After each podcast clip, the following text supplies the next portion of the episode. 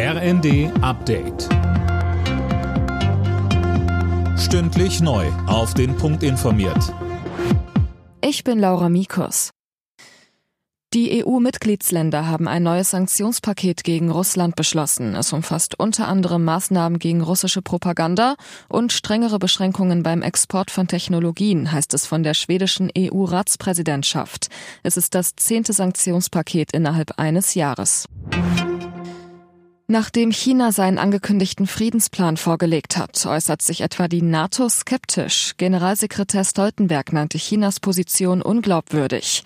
Ähnlich reagiert auch Deutschlands Außenministerin Baerbock. Gut sei, dass China deutlich mache, dass es zu keiner nuklearen Eskalation kommen darf, sagte sie am Abend im ZDF. Aber zugleich macht dieses Positionspapier aber auch deutlich, was man auslässt. Es benennt eben nicht den Angreifer, den Aggressor Russland. Es sagt nicht, dass natürlich die Ukraine gemäß der UN-Charta ein Recht auf Selbstverteidigung hat. Es benennt noch nicht mal diese furchtbaren Kriegsverbrechen.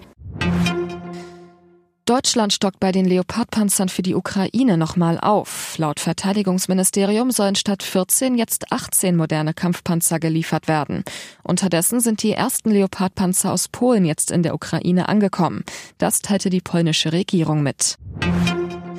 In der Fußball-Bundesliga hat Mainz am Abend deutlich mit 4 zu 0 gegen Borussia Mönchengladbach gewonnen. Mainz zieht damit an Gladbach und vorerst auch an Wolfsburg vorbei.